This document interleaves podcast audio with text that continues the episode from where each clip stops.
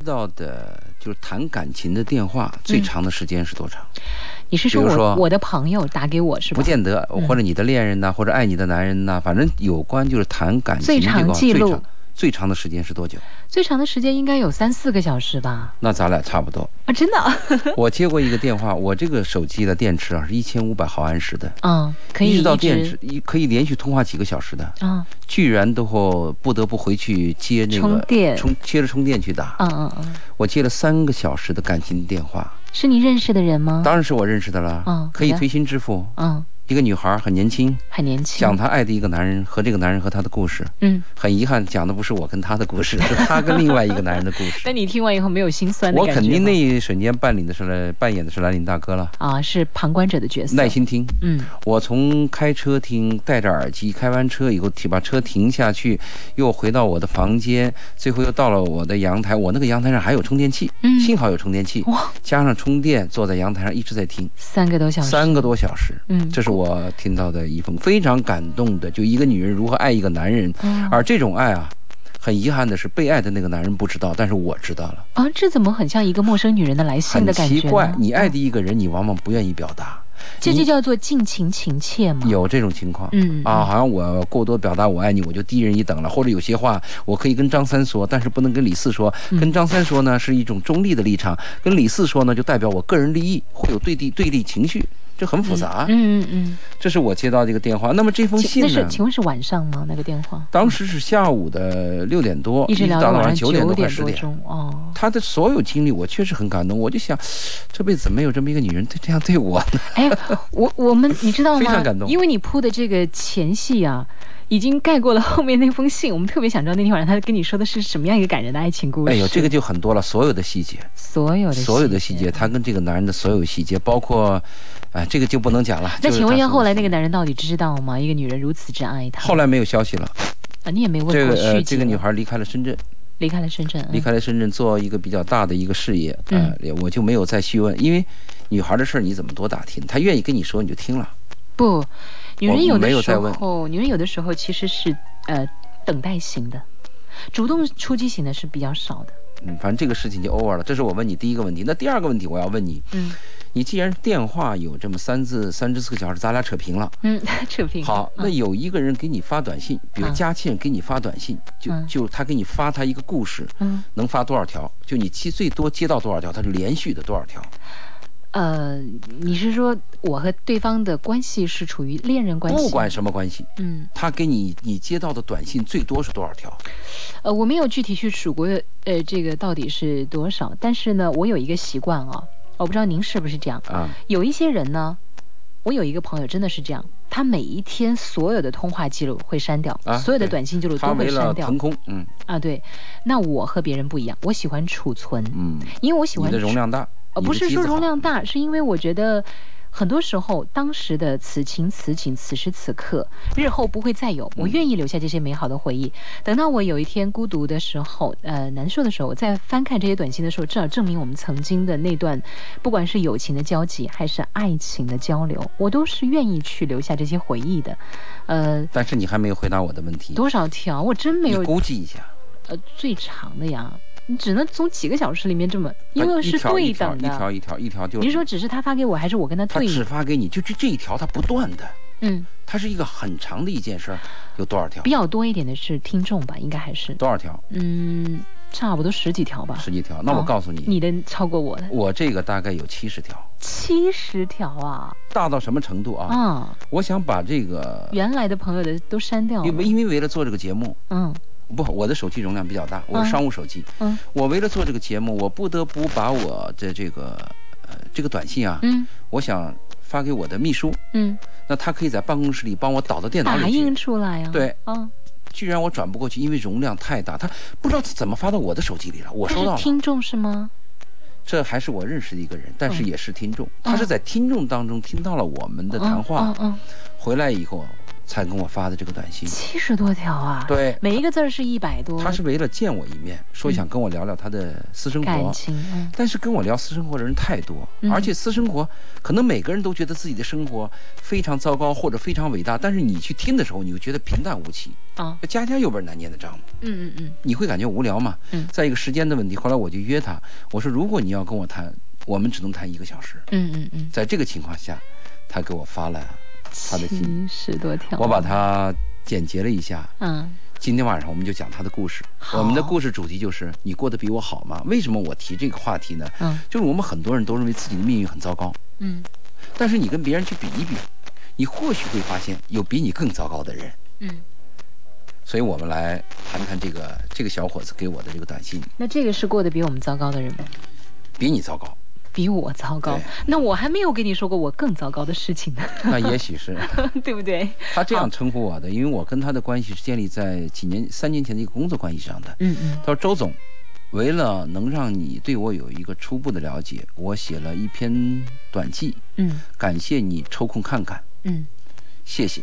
嗯，出生年月日，他是一九八一年，哦，家在江西的吉永县城，嗯爸爸是老师，嗯哼兄弟排行兄弟四个，嗯他排行老四。嗯那个年代，八一年之前，他肯定有他哥了。嗯七几年那个时候属于计划生育，他属于超生，嗯妈妈是无业，嗯全家的经济来源就靠父亲。用他的话来讲，生活艰辛清苦，但是有快乐。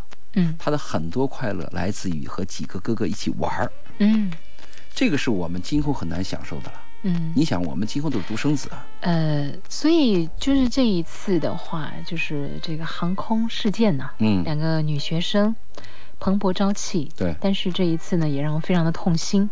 有人呢，甚至还提出了说，目前的这个计划生育是不太科有缺学的陷、不人性的。嗯对对对，嗯你再过上若干年以后，什么你到字典里去，什么舅舅、什么侄子这些东西都搞不清楚了， 就是只有一个爸爸妈 妈。好，我们接着说，嗯因为父亲在外地教书，嗯聚少离多，嗯他又是家里的排行最小，嗯所以他对父亲了解的非常少。啊而他的母亲什么呢？他的母亲是他爸爸当年从大山里带出来的女人，也就是说，他爸和他妈都是从山区里出来的人，啊几乎他就没有过什么亲戚。用他的话来讲，哦，家就是他的全部。嗯嗯九一年，厄运降临，嗯，一直多病的父亲终于撒手人寰，永远的离开了这个家。就在他十岁的时候，对他啊八一年生十岁的时候，嗯那个时候呢，我年少无知，没有和父亲临终告别，甚至不知道父亲死亡。哦一直到父亲下葬的那一天，嗯他大哥拎着一只鸡，妈妈牵着他的手，他还很开心，他以为要去什么地方去玩儿。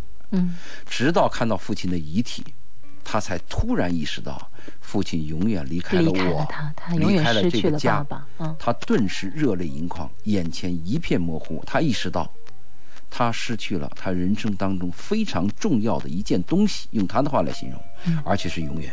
是永远，嗯你说我们这个，我们讲人生有三大不幸：嗯少年丧父，中年丧妻，老年丧子。嗯，他这个真是是全部都经历了吗？没有，他是起码是碰到了第一个少年丧父嘛，嗯十岁的时候嘛，这种感受我能够理解，很对他随着年龄越大呢，他就觉得这个空缺就越大。啊小的时候是茫然的嘛，还有哥哥在玩，但是他现在意识到了，嗯父亲去世后，母亲从早到晚就是低声的哭泣，嗯使他幼小的心灵更加悲伤。他感到整个家都是嗯暗淡无日。嗯在回忆中，他对父亲的认识非常模糊，因为和父亲机会相处的机会太少了，只有一些零碎的画面。嗯他打碎了父亲的茶壶，父亲揍了他。嗯啊，父亲抱着他呢，给他读唐诗。嗯 他呢喜欢玩父亲的下巴，他觉得父亲的胡子扎人。嗯父亲第一次给他买了个玩具足球。父亲是老师，把学校的彩电搬回家，他们一起非常开心的看电视。这就是他仅仅对父亲的片段的记忆。嗯，其实你描述这一切的时候，我想很多人已经开始跟你进入嗯这一切一切的画面了。我们也去回忆起跟自己最亲的那个人，我们相处时候的那些，可能平时觉得很琐碎吧，失去以后都是美好但的。事后回想起 来，那些琐碎的、平时如同玻璃渣一样的东西，实际上就是水晶，对闪耀着它独有的光芒。对，啊嗯，啊，想听接下来。九三年，他上初中，嗯他上初中一直到他大学啊走下来，是受到他哥哥全家人的帮助。嗯他说：“我大哥从师范学校当时也毕业回来当老师，嗯父亲去世以后，全靠大哥和母亲支撑着这个家。嗯大哥为了这个家付出了他的全部青春，嗯是母亲和大哥使我们这个家和全家的人活了下去。嗯我们兄弟几个现在都非常感谢大哥和母亲。我们是在一个没有父亲的特殊家庭长大的，在最困难的时候没人理我们，就连亲戚啊嗯，也把我们拒之门外。他的冷冷暖人生比别人要先体会到的是冷。呃，其实我们谈完今天这个话题，我相信很多听众会感觉到他们也遇到同样的冷。嗯嗯但是我们这个家庭有一点嗯非常团结，嗯我们兄弟几个就是从那个时候开始，相互扶持走到今天的。在我的记忆中，只有家才是最温暖的，只有家人才会相互关心和帮助。嗯我相信这一点。我也相信这一点。对我们的小的时候呢，看这个叔叔对我很热情，那个阿姨很喜欢我，哎呀，到哪去哪个朋友好像也是满堆笑脸。其实你发现人间很冷酷，那、特别是在遇到一些啊患难的时候。对，只有那个时候患难见真情啊。嗯你看没有，只有家最温暖。他意识到这一点，嗯他对家的这个认识是非常深刻的。嗯九九年，高考落榜，嗯选择了复读。二零零零年，高考录取，他就读的是艺术设计专业。嗯在大学，他认识了改变他一生发展轨迹的人，谁？他的现任妻子。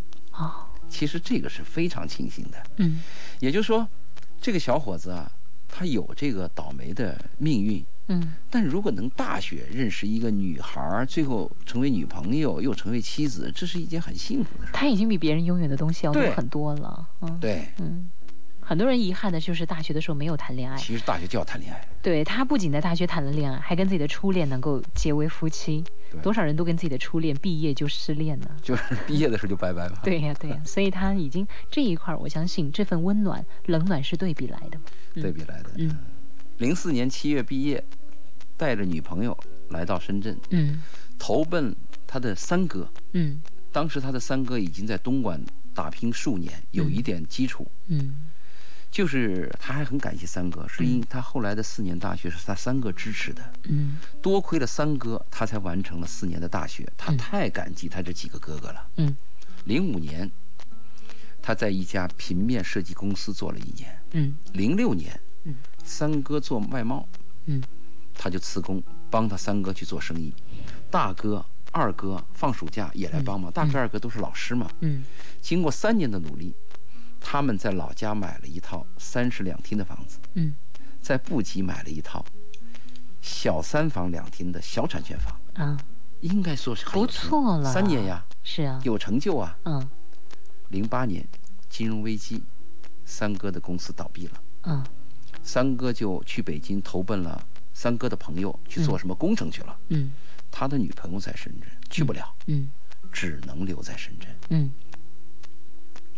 零九年，他决心重回职场，重操旧业。嗯，什么叫重操旧业？因为他学的是设计嘛，艺术设计哈他，学的这种设计，所以他就想在自己的专业上呢去发展，嗯就应聘了一家广告公司，嗯月薪只有嗯多一少？千五，零九年在深圳一千五，低的呀，啊是比较低哈，而且是设计公司啊。嗯但是他心态很好，他没有计较。嗯，就在这个时候，发生了一件事，对他打击很大。什么事？感情还是工作？他的女朋友的妈妈嗯棒打鸳鸯，嗯要他俩分手，啊不断的给他的女朋友介绍男人，嗯女朋友很好，把这个事儿都告诉他了。嗯说到底就是因为工资低嘛。嗯他们俩，他和他的女朋友 在一起伤心流泪。嗯当时这个男孩想啊，爱一个人就应该放手给他自由，他这个境界是挺高的。这个男孩，嗯他就下定决心，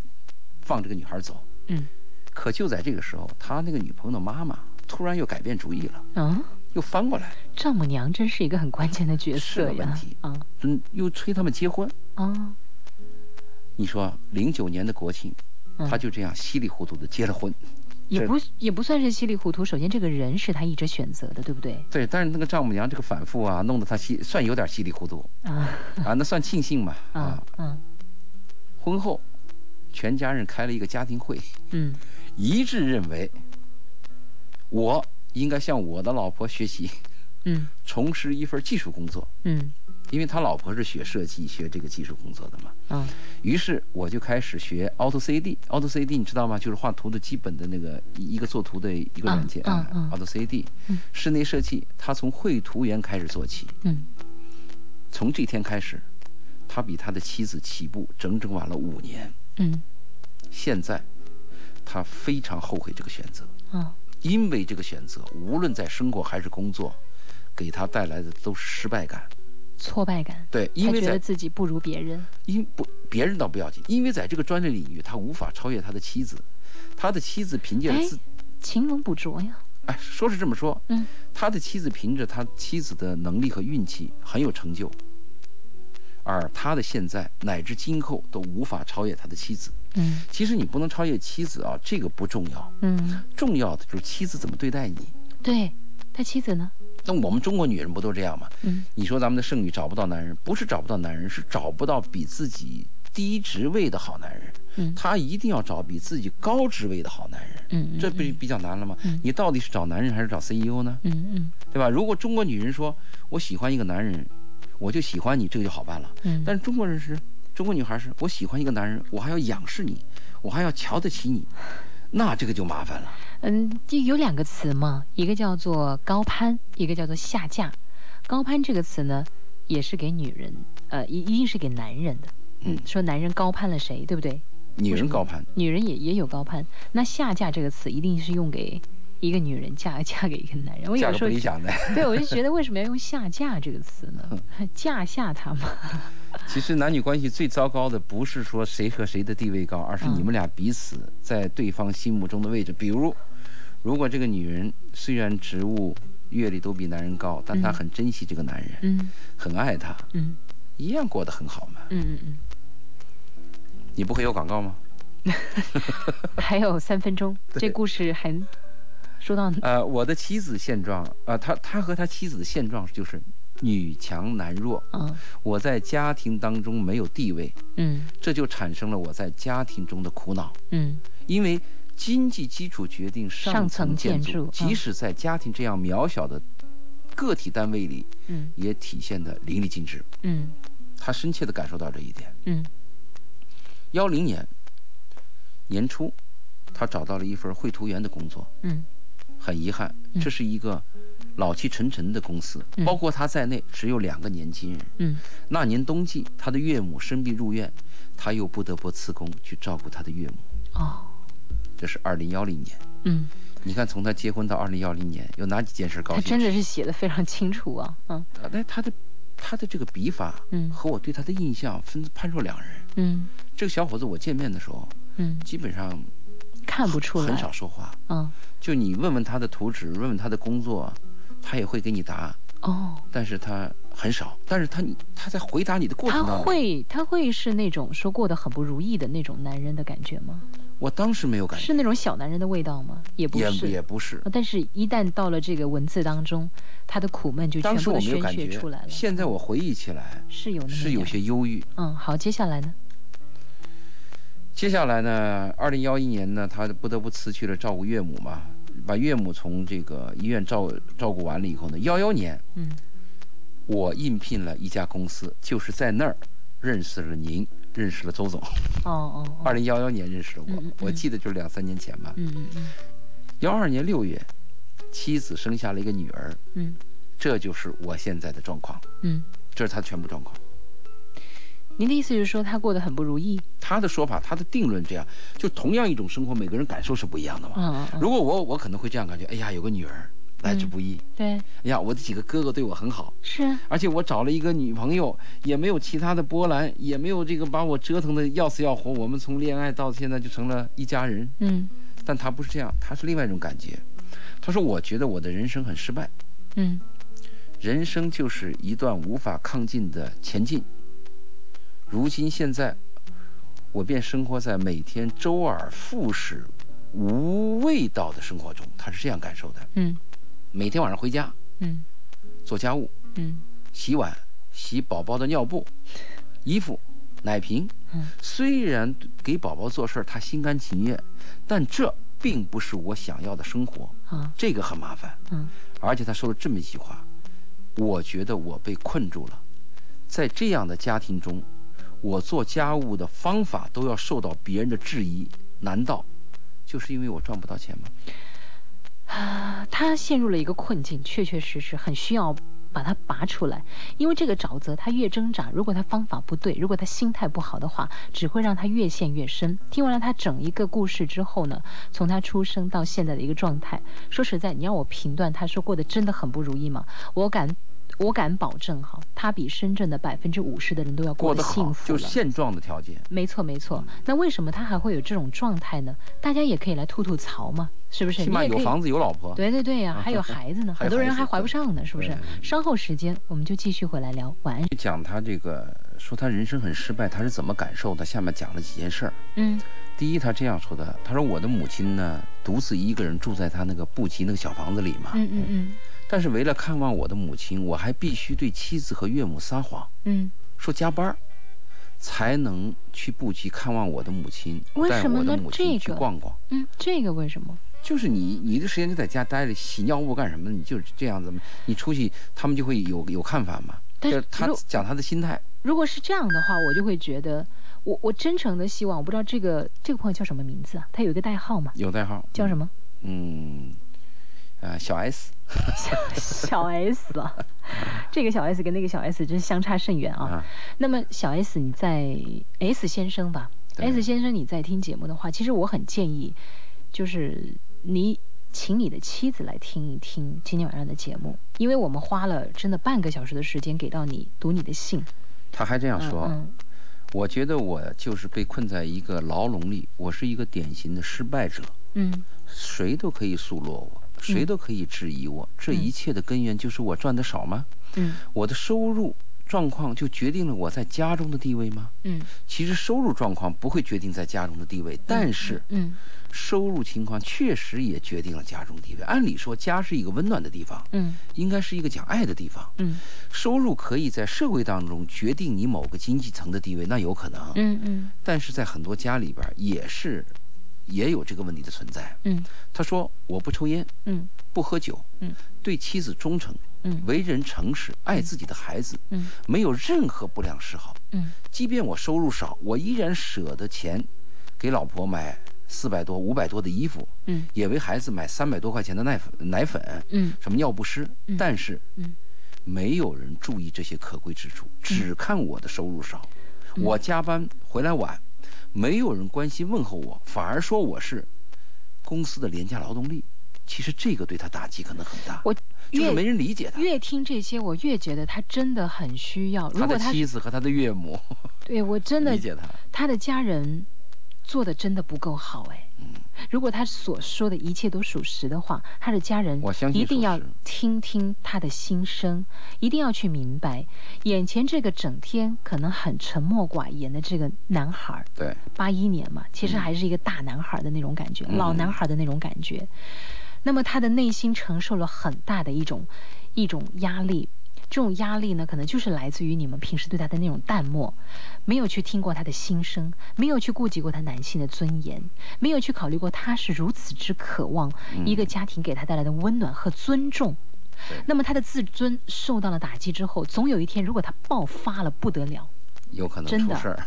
呃，其实我从他之前的那些负面新闻，我就真的看到这，不要把别人的伤心当成跟你无所谓的事情，就像陈水肿，有问题，对，对嗯他有如果有一天他能调整好心态就好了。可是如果有一天这种东西被积聚到一定的力量的时候，他要扭曲报变复这形个社爆发会的会有时问候，题这就嗯是不对了。是他不还是，说，嗯我现在不知道我每天为什么活着，其实这个是很痛苦的事儿。嗯嗯我选择任何工作，我该怎样选择？嗯，我怎么样才能做到得到别人的赞扬？嗯我生存的意义是什么？我跟你说，人想到这儿以后啊，嗯，上升到哲学了，对，这就很痛苦了。是，我还在想，我的母亲是世界上最爱我的人，嗯，我亏欠母亲很多，即使在同一个城市，我都无法给予我母亲相应的关爱，我真的很没用啊。他说我不快乐，一点儿都不快乐，我读到了他的绝望，对他他不是失望，他是绝望。绝望。你，说对了，嗯好，我活得很累，不知道周总你能不能帮帮我？嗯，我不想我的人生就这样下去。您，你是第一个真心给过我一点肯定的人，我很期望有一天能在您的手下做事儿，哪怕给您做司机都行。多谢你能看到最后，非常感谢。你看这个孩子写的这个东西啊，特别真诚。特别真诚，特别感动。那您会找他做司机吗？我我我我是首先你看啊，这么认真嗯谈他的这个事情啊，嗯我有两个目的，嗯，一个目的就是我关爱他，对。我希望他过得我好。我我想今天晚上啊、呃，佳倩是第一次听到你的这个信件，但是节目当中大家都知道，有给那么多时间给到你，就是对你的很一个重视非常的重视对了。嗯嗯嗯，所以你要明白，就是不是说没有人去关心你的那种小悲哀，有的，我们嗯在重视你。S 先生，你在听吗？对佳倩告诉你的就是，我特别明白你的那种不被重视、不被关心、不被理解、不被接纳。呃，这一切我都理解，因为我我也经历过这个阶段，嗯，我经历过这种种的阶段，可能感受没有他那么深，但是我都能够去理解能感觉到，嗯、我都能理解到。所以我们第一个目的是因为爱这个小 S，我们希望能够给他一些交流，嗯让他看到一些问题的另外一面，嗯这是第一个目的。嗯第二个目的呢，我为什么把他的经历说出来呢？嗯就是让我们每个人呢能客观看到生活的另外一个点，嗯因为我们经常抱怨什么，哎呀，上帝对我不公了，我这么倒霉了。嗯有一天你打开世界，你会发现，哎呦，你比我还倒 霉，哦，你你更惨，就是不就也有可能这样的情就况。那句话嘛，就是我们一直哭，我我没有鞋，我没有鞋，直到有一天我们见到一个没有脚的人嘛。嗯啊，是这样。我我曾经我就用这句话一直在鼓励我自己，我跟我自己讲，哎，你还有什么好抱怨的？嗯你现在拥有的这一切，真的已经比很多人都幸福了。你一旦调整好自己的心态之后，接下来，我觉得乐观的人和悲观的人就是这样，同样一杯半杯水嘛。悲观的人就说，哇，他这个根源里边，我仔细看了他的信，我感受到在哪里啊？嗯他是两个问题，一个是家庭的困惑，嗯一个是工作的选择。在这两个问困惑当中，最主要的是家庭的困惑，呃，就是没人懂你。它的源头还妻是子工作，它的你没有发现吗？它所有的一切，它最后落到点就是说，就是因为我收入低吗？就是因为我工资低吗？我觉得事业对于男人来讲确实是太重要。你我不和是你曾这经个说过前任男人的命根子吗？我和你的看法正相反。正相反，对你认为是工作重要，我认为是他这个家庭有问题。因为我问我从他他自己给自己找病症的时候，他给自己认定的就是工资少。他是这样，因为家庭这个情况使他得出这个结论。但是我们翻过来用另外一个，另外一个事情，我们做一个假设，假设他的妻子很懂他，嗯懂得找到这样的好男人，不抽烟，不喝酒，对妻子忠诚，为人诚实，爱自己的孩子，嗯没有不良嗜好，这是多么难得的一个人！嗯为什么你不肯定这件事儿呢？嗯。你看，如那果么他有没有跟他的妻子真心的交流啊，过？这个我还没谈过。我对现在自从他给我发这封信到现在，我们还没见面，嗯没有时间见面。嗯但如果是有一个爱他的人，懂得他的人，嗯他可以放心的跟他妻子交流，嗯他妻子能认可他的好的品德，同时他也能够开心的去看他的母亲。你看他的要求并不高，嗯他不是那种非常有奢望或者物质欲很强的男人。我对这一点，我从一个女人的角度来讲，我对她妻子是不是有做真的做的不够好的地方？就是你的丈夫要去看一看你的婆婆生她养她的那个他还要女躲着人，还要对说加班儿还 要说，这就是对一个男人来讲，我觉得确实是挺不够尊重的。他难道就一点自由时间都没有吗？嗯他要去做这个事情，所以我又反过来问，为什么你会给家里人造成这种感受呢？这是我们跟这个嗯小 S 讲的这个问题，就是说你的妻子应该怎么怎么样。其实我们最重要跟你讲，你应该怎么怎么样，嗯因为妻子你把握不了，你可以把握自己啊。呃，那我给你的建议，你对你自己的把握什么呢？嗯你在所有种种你认为比较悲惨、比较落魄的这种感受当中，嗯但是你有没有发现你有庆幸的东西？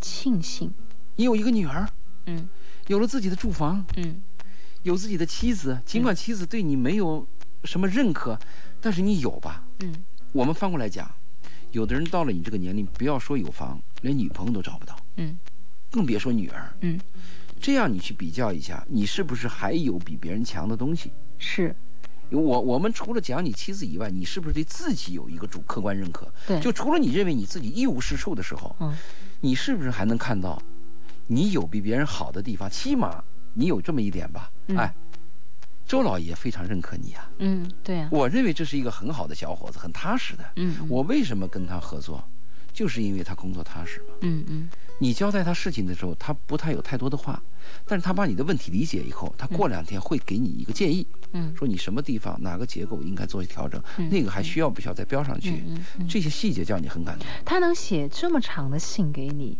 首先第一，他是想要找人来倾诉心事的同时，但也见证了他另外一个办事的能力，就是嗯他确实很严谨，也对确实很认真的去对待每一个事情。那我觉得他和他的妻子，我很我很质疑一个问题啊，什么叫同床异梦啊？他俩是不是这样？这个他们的私人感情关系就是没谈，嗯，他只是谈他的个人感受。因为从他谈的情况来讲，他的妻子是一个做技术工作的啊，嗯嗯嗯应该也是比较稳定的，只是嗯嗯可可能就是没有那么高看他，嗯再加上他那个岳母啊，嗯，也是不是很强势啊，不，他们俩在那个谈恋爱的时候，不只有一千五百块钱，他岳母给他介绍男朋友，你可以看出这个岳母啊，嗯就是希望他女儿找个有钱的呀，或者说他岳母有点势力呀，嗯有点重物质啊，嗯可能有这样的影响。嗯那又跟岳母这些家住在一起，嗯你难免会有些压抑感嘛。嗯他现在感觉是我不得不回家洗尿布，我不得不回到家，我同时还要工作，他转不出去，他就认为这个生活是没有意义的。确实，我觉得当你主动想去做一件事情和你被迫的去做一件事情的时候，呃，就我就不说什么苦累的事，哪怕是一顿饭，比如说我今天是，你你你今天，天周二防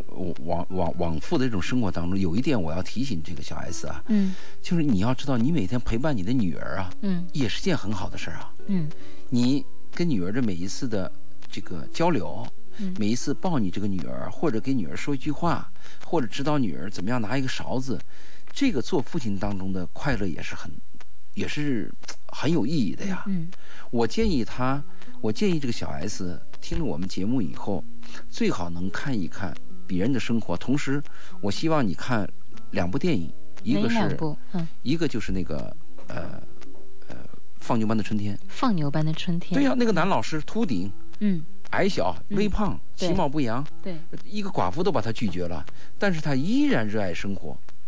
他到那个叫什么，就叫这个教导院里带那帮孩子，那帮孩子都是顽皮透顶，非非就是别人都认为是非常糟糕的孩子，就没有任何可以教育意义的孩子。嗯但是他把那些孩子带成人，中间还带出科学家和伟大人物，嗯这是一个我建议你去看。嗯第二个我建议你去看拉扎老师，嗯，一个加拿大的一个移民，拉闸拉扎老师。拉闸拉闸嗯老师嗯嗯他一个加拿大的移民，他是一个政需要政治庇护的一个属于这么一个移民，嗯他自身都难保，嗯但是他去爱孩子，嗯他在自己每天什么移民局的问题啊、家里的问题啊、国际问题都搞不清楚，饭都没得吃的情况下，他在关心他的生活。也就是说，当别人不能给我爱的时候，嗯你能不能爱别人？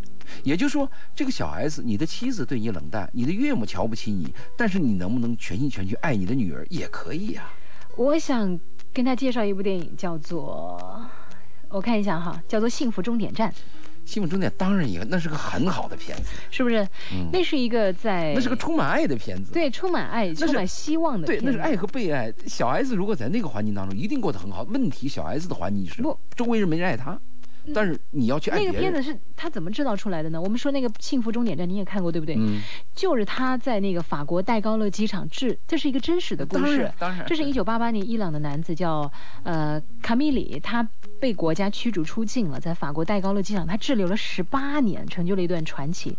他这段传奇呢，后来零四年汤姆汉克斯主演的好莱坞影片叫《幸福终点站》他，们啊，哎就从那个。他在机场里面就给自己找了很多很多要生存下去、要生活的理好由，对啊对对，嗯我觉得人每个人都会碰到很多很多的困境的，看你自己怎么样去化解它。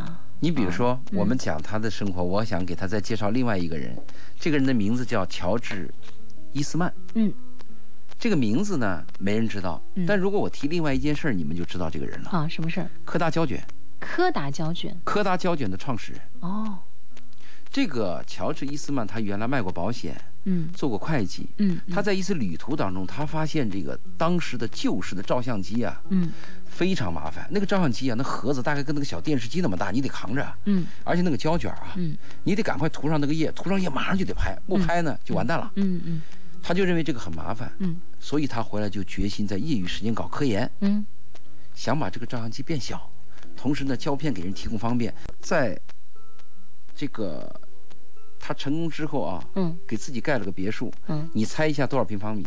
多少呀？用你的想象力猜一下吧。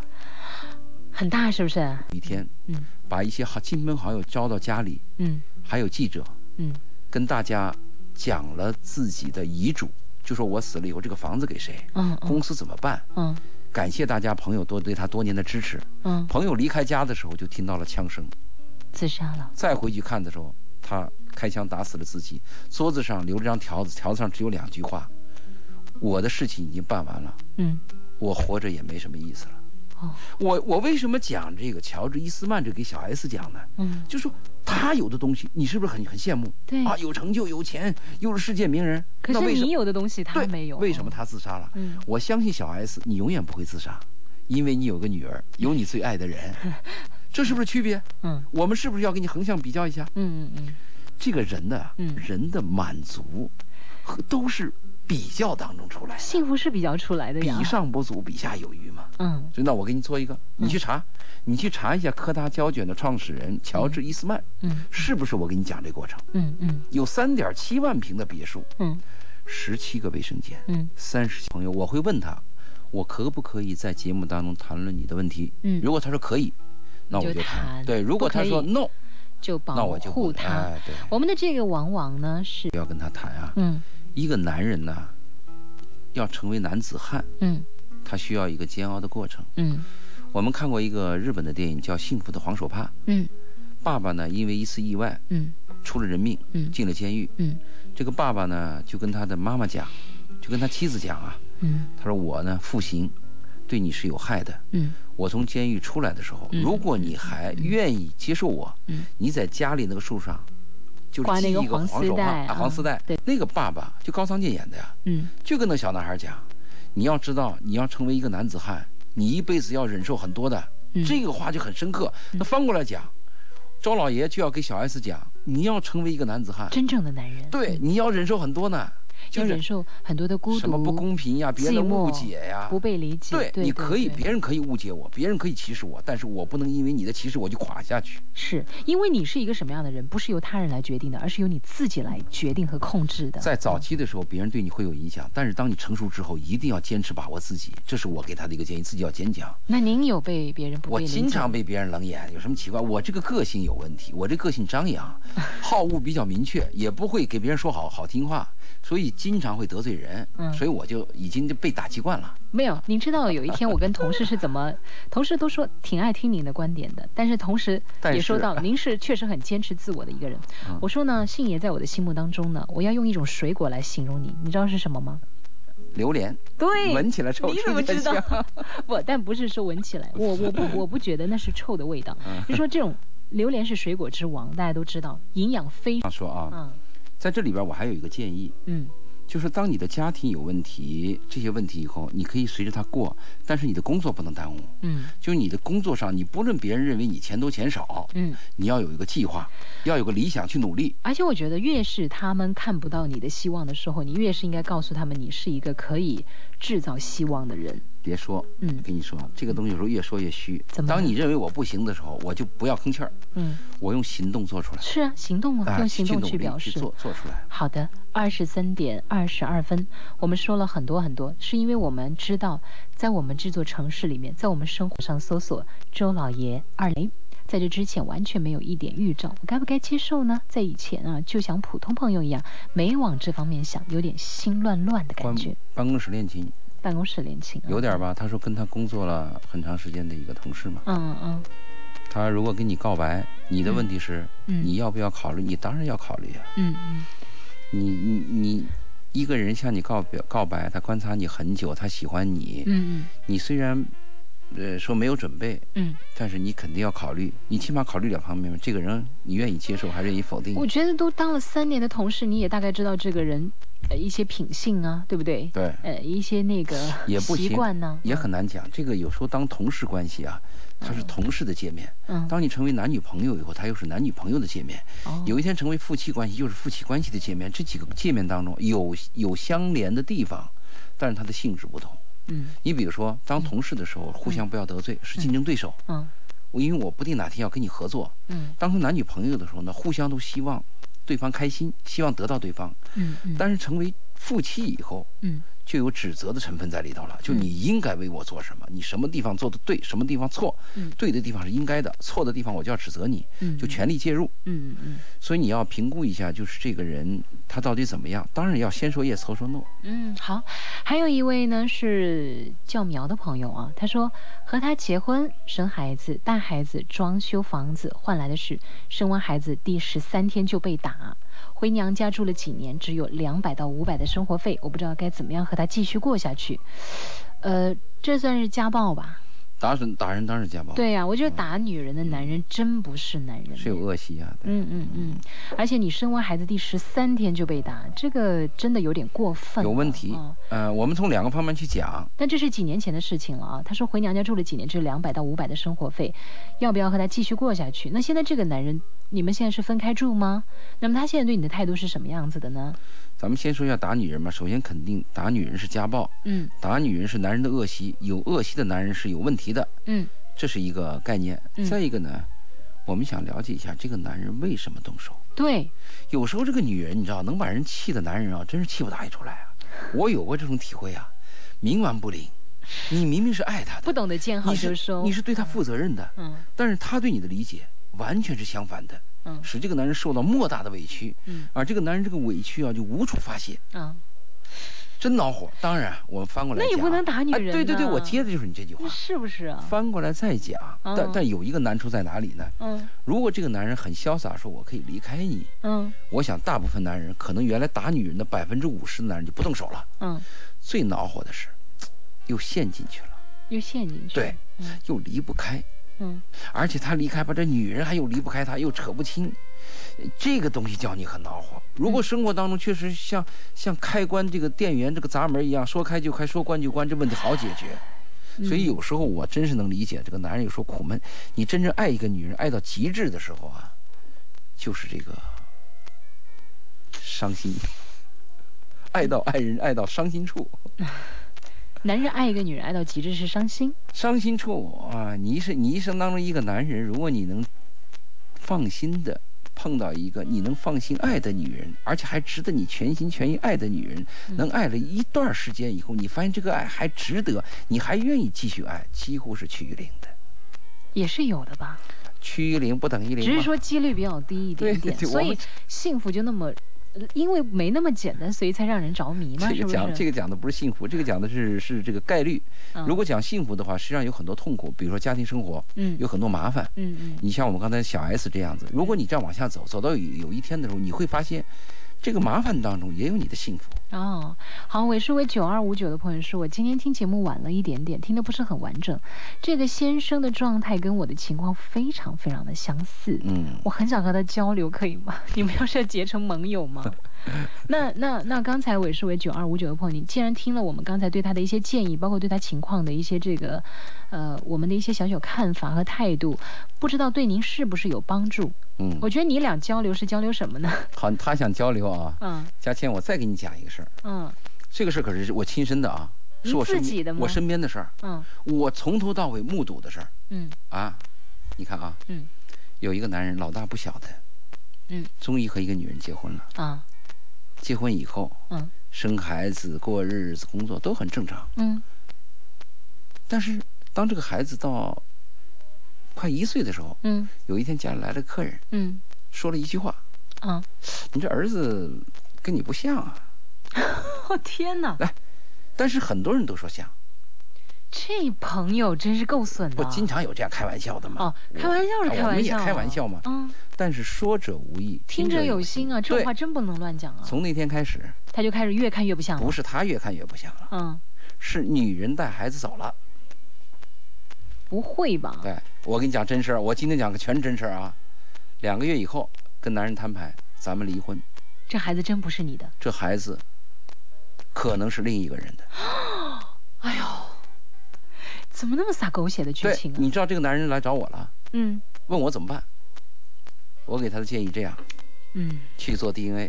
对，这是第一步。对，因为我认为这孩子是他的，长得一模一样。我相信这一点。可是，他说做完 DNA，如果孩子是我的怎么办？我说是你的你就留着吧。他说那老婆呢？我说老婆既然在你这个过程当中有别的男人，那他何去何从由你定了，反正嗯孩子是你的就可以了。后来他又提了这么一个，他说那孩子如果不是我的呢？嗯，我说不是你的，那你是肯定跟他离婚了，而且这孩子你要不要是你做自己做决定啊。对，如果你如果爱这个孩子，如果你不管他像是不是你的，哎，如果你是有大爱，嗯像国外很多电影明星那样养七八个孩子都可以的，那你就要；嗯如果你是小爱，就一定要我的种，嗯那你肯定难接受。他说我是可以接受的，我这个孩子是一把屎一把尿我带大的，我有嗯感情啊。嗯嗯说但是我爸我妈不能同意啊。嗯，如果我们家人知道怎么办？我说这事儿先别说，先去做。做的结果，你猜什么结果？是他的。孩子不是他的。 孩子不是他吧？我们认为这女人应该道个歉呢，或者是说点好听话。女人还牛，就不是你的咋了？哎呀，你说我们怎么跟这个男人出主意？如果你是他，天哪他来请教你，你怎我么办完？全，你怎么办？你说你怎么办？我被你这个跌宕起伏的剧情完全对，，如果男人来征求你，你怎么办？后来我给他的建议是这样子的：我说，既然这个孩子不是你的，嗯是另外一个男人的，嗯那你就让这个女人把这个孩子带走。嗯你也不要再带他了，或者是你把孩子留下来，这个女人走，两个方案。啊你知道现在是个什么结果？现在怎么样？他们过得很好，嗯， 这怎么又峰回路转了？看，在一起嗯，带着孩子，而且还一起在做做了个做了个小生意，开了个小店儿。嗯你能想象这个结果吗？所以我跟你说，这个事情啊，往往超出我们的预料。你看，我还认为我是专家呢，我给他的建议是 分，因为我的建议是这样：一旦结婚以后，亲意是要啊心意不能离婚，一定要嗯嗯要守住这个家。嗯但是有原则的问题，比如说价值观、背叛这种问题，一定要离婚。嗯，那人家背叛了，而且背叛的五体投地，孩子都是别人的，我背叛咋了？人家过得很好，所以我觉得很多时候只有你当事人才知道。我就发现我不是专家，就在那一刻，伪专 家哎我我我完全是 out 了。 out 了。那你说， 如果他们今这天晚上会听节目吗？如果你说他不会 听，你说如果这个小 S 听到这个我们这段故事，那你再比较一下谁过得嗯好。我真的哭笑不得，你知道吗？但是翻过来我仔细又想，嗯我今天跟那个许爱国我们俩聊起这个事儿，嗯，我们就开始对自己有批判，对自己有批判，当然有批判。你们知道开始不相信自己所坚持的东西了吗你？知道不知道有个叫黑天鹅理论？嗯，黑天鹅呃理论是什么。黑天鹅理论是怎么我讲听的？过天鹅理论，就是上面看上去特别优雅，其实脚丫子在这咵咵咵。有个黑天鹅理论是这样讲的，嗯嗯就是几年前的一本书，嗯他说，在所有人的印象当中，一讲到天鹅就是白色的羽毛，非常美好，嗯天鹅就是白的嘛。嗯但是有一天，突然出现了一只黑色的天鹅，嗯哼，它是个什么结果呢？嗯，它把你那个自以为是和原有认定的那种模式打破了。全打破了，嗯，你突然怀疑自己了。嗯天鹅难道只有白的 吗？那我们今天就这种感觉，天鹅只有白，那这是黑天鹅理论，我们怎么能想到？我们判断的问题和这个事情出现的结果是完全不同的。嗯，所以有朋友说，听完了周老爷子的故事，我讲呢，我觉得这个男人啊是大爱。你看啊，这是大当然是大爱了。你背叛了我，你跟别人男的生了一个男孩子，啊我呢既然还跟你结着婚，我还一起跟你合作，而且我还爱着这个家。啊，西方有很多这样的电影，嗯嗯嗯，但是东方比较少，因为东方的概念有封建色彩，一般男女关系是占有和被占有的关系。嗯嗯西方的观念，他一直宣扬的那个是两性平等。我不止一次看到西方的电影啊，嗯一个男人爱这个女人，这个女人哎我不喜欢你，那这个男人就问他你喜欢谁？他说我喜欢你那个哥们儿，然后他去找他那哥们儿，他嗯哥们儿我这个女朋友不喜欢我，她喜欢你。嗯，他说你跟这女的结婚以后能不能我也跟你住在一起？只要我能在这个女人身边就行。然后他那哥们儿说、哦天哪可 以，这是西方人的概念。所以在东方，在我的身边和我认识当中发现了这个问题，嗯就是黑天鹅理论是存在的。从那从从今以后，我们跟任何人在给建议的时候啊，啊，千万要注意，别自以为是，嗯别以为我是对的。就像我现在在跟听众在交流的时候，我一定告诉听众，我只是给你个建议，嗯，也许你的意见更好。我一定要把这句后话加上去。啊是，而且呢，往往我们有的时候听故事啊，啊我们听的是一面之词，当然了，嗯，里面呢加了你们很多违心所以和你刚才主观的意你见刚，说那个女人不是说她丈夫结婚十几天、十三天就打她吗？嗯，我们听了很气愤，他妈丈夫不是东西。但是我们听了丈夫以后，后来我们突然发现，哟，这女人 该打，就有这种可能性。别别别别别，在他伤心的时候，我们还是但是我们要跟安慰男人讲，该打也不能打，对呀、我们要这，样讲。绝对不能打，就我们经常要听到双方面的嗯那个感受才对。嗯对对对，我们不可以就是只听一面之啊词对的对哈。那个张诗英说了，是大，又怕伤害他。嗯，那两个两个问题要注意。好，第一个问题是要敢于说不。敢于说不，对我们很多人爱一个人，他弄错了，嗯就是那个人明明做错了一件事儿，嗯，他也害怕伤害他。他说 yes，明明他做了一件事儿，他很讨厌，他说我喜欢，这是一个特别要你积极的说问题，谁要说学会说不？就是你这个爱爱那个人的这个人，你要嗯敢，你爱一个人，你要敢于对你被爱那个人说不，哦，你要有原则，你别以为你爱一个人，怕他受伤，怕他什么，你就一味的 yes yes，最后他伤得更大，就像我们爱孩子一样，嗯嗯嗯，嗯对不？对？这是第一点。嗯第二点呢，你爱他就要给他自由，嗯这两点如果你能做到，那你就了不起。第一个你要敢于说不，同时你爱他又要给他自由。你这样爱过一个人吗？ 我想这样爱过人，一直找不到对象。你别老是宣扬自己的那种孤独感，多少听众爱着你呢？你多少？那是空的，没有 用的。其实你看嗯啊，我们看很多明星，看很多能人，而且很多比较优秀的人，给你讲解他经历多少多少人爱着他，嗯，没有用。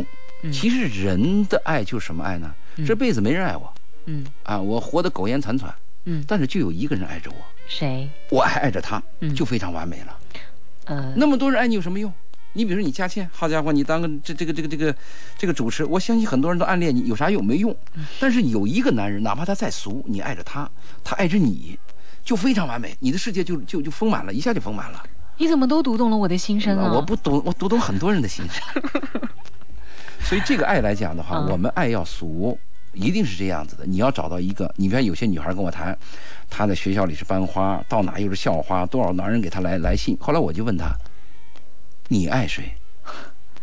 她答不上来，嗯，那有什么用呢？嗯而有另外一个女人呢，长相平平，放到那个人人堆里你都找不出来，嗯，但是就有一个人小男人爱着她那个女人，把它当成全世界，对，愿意嗯给他做饭嗯啊，嗯愿意给他加衣服嗯啊，他翻过来又爱这个男人，这不是很美好吗？嗯，伟大的爱情不要有，但是低俗的男女关系一定要处好。好，这时候言，这是尾数为二三四五的朋友说。啊、两位老师，他一直都含含糊糊的，从来都没有明确说过喜欢我，可是又经常约我看电影啊，约我吃饭呢、到目前为止，我们没有过亲昵的举动，到现在他也没有女朋友，这一点呢，我可以肯定。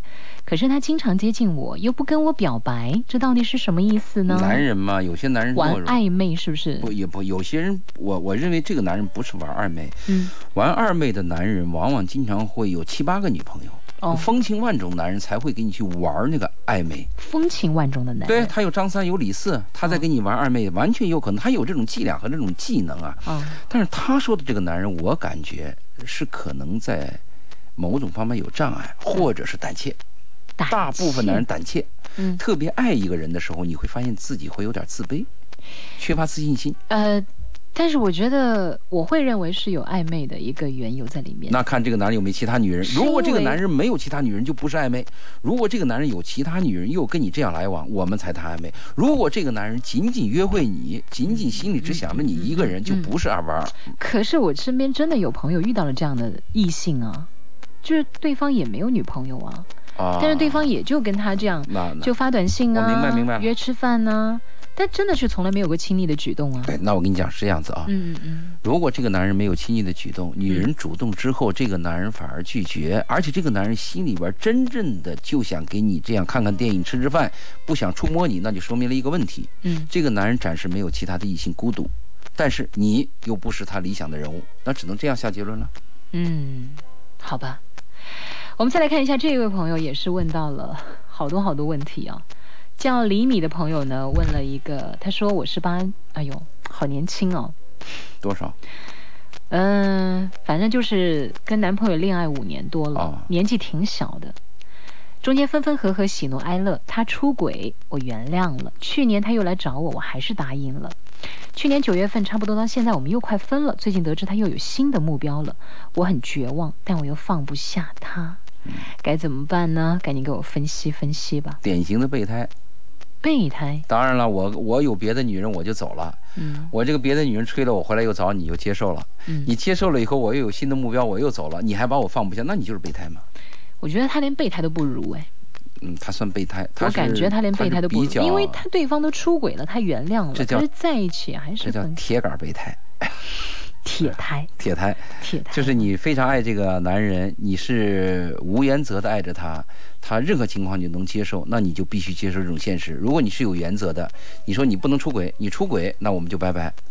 啊，或者说你这个人不能抽烟，你抽烟我们就拜拜；或者说你不能打女人，你打女人我们就拜拜。你有没有约法三章？如果没有，那你就是无条件的愿意做对方的备胎，那你这个角色没有办法，你又改造不了对方。嗯，好，那这个时候呢，我是认为人要有点原则，当然要有原则你，再爱一个人呢、也应该有原则。当然保持自我，如果这个男人爱了别的女人出轨了，嗯，你回来能接受他，那有没有给你过跪搓搓衣板儿？起码有这么一个小小的惩罚意识吧？只跪搓衣板儿啊，起码吧，我估计他连搓衣板都没跪。我估计，啊嗯， 我叹，对我今天我叹了好几口气、啊， 一一声叹息啊。我是觉得这个，说真的，李米年纪非常非常的小，我不想，他就说了，他是女孩儿女孩儿很小的，我明白。嗯嗯嗯嗯。然后呢，你那么出来工作可能也比较早。这个男生既然是这样的话，你们中间这么分分合合，你也很绝望了。他之所以还来问，就说明其实他还留恋。因为如果他真的下定决心，那早就转身呃离，开但了。是这里边我要提醒啊，你刚才提醒了一个，他年龄比较小，出来工作比较早，又留恋。但是我提醒这个留恋，这个后面有两个方面的留恋，嗯一个留恋我真的是爱这个人，就嗯这个人呐，是我一生当中我认为是就是离不，开只有他，啊。只有他。对，一般这种认定的情况，你这个女人要成熟，你才有鉴别力。嗯你说她年龄比比较小，那这一点的可能性就几乎没有，嗯，对不对？所以很多人都说了，对您讲的太对，没有原则的话，对啊，第二就真的个放手了，第二个我们说那个留恋和迷恋啊，嗯是物质上的，嗯比如说这个男人给我能提供比较舒适的生活，嗯或者我有哪些问题需要这个男人帮我解决，嗯呃，我的电话费是不是要他帮我充？下个月的房租他要要不要帮我交？嗯这也是一种留恋。我飞呃龙的朋友说，我男朋友是别人眼中公认的好男人，脾气好，家庭不错。可是我和他在一起交往这么久，经常给他买礼物，他却从来没给我买过礼物，连我过生日也没送过我礼物，吃饭也是这一顿他请我，下顿我请他，这种 A A 制的爱情让我挺不高兴的，是我太计较了吗？呃，我们这样说嘛，这是公认的好男人，怎么在他身边就出现了这样咱的？咱们两个两句话这样讲嘛， OK，公认的好男人未必是适合你的男人，这嗯第一概念我们要有吧。嗯第二概念我们说过，衡量一个男人爱不爱你，不是有三条标准吗？嗯第一条标准是愿不愿意跟你结婚吗？嗯，特别是有钱的男人愿意跟你结婚，那成本是很高的，那才叫真爱。 嗯哎，就是有爱你的成分了。第二呢，是愿不愿意把自己赚的钱大部分给你花，而且你花他的钱他高兴。嗯嗯第三呢，就是他有没有排他性，就我身边我的心里边只能容得下你这一个女人。嗯那有这三条标准，我们可以确定这个男人，哪怕有一条标准，我们可以确定啊，是爱你的，还不能说真爱，嗯是爱你的。嗯那这个男人不愿意给你花钱吗？嗯，给你 AA 制吗？你有意思 吗？是不是？所以的话啊，我们有句话这样说嘛：你再爱一个男人，这个男人如果不追你、不开口、不愿意给你花钱，嗯，你都不要理。给你两个选择哈。佳倩的意见是，要么忍，你就忍吧，这是你自己的选择，是不是？要么你就残忍一点，对自己、对他那都还还分有开吧。嗯还有个建议：骑驴找马。如果你现在闲着没事儿，也没有合他合适的其他男人，嗯那你这样 A A 制就 A A 制了，嗯嗯嗯总比那个没有 A 的好。嗯，骑驴找马这个好像对我来讲，我是不会去采用这种方法的。明白？你是那种宁为玉碎不为瓦全的人，很容易变成剩女。我提醒你，很容那我易就是神圣的对女，那种容易妥协，呃，容易随机应变，嗯，再一个比较世俗一点儿、实际一点儿的女人，嗯倒是容易找到男这人。就是性格问题啦。就每个人的性格价值观问题性格。啊，性格好吧，性格性格，嗯嗯你是这种性格啊、好，我们的这位，呃，之前那个说她先生打她呀，呃，就是那个女士还在问应该怎么办，我说我们已经给予回答了，她说还有很多很多话一言难尽，那这样您线下啊、呃可以再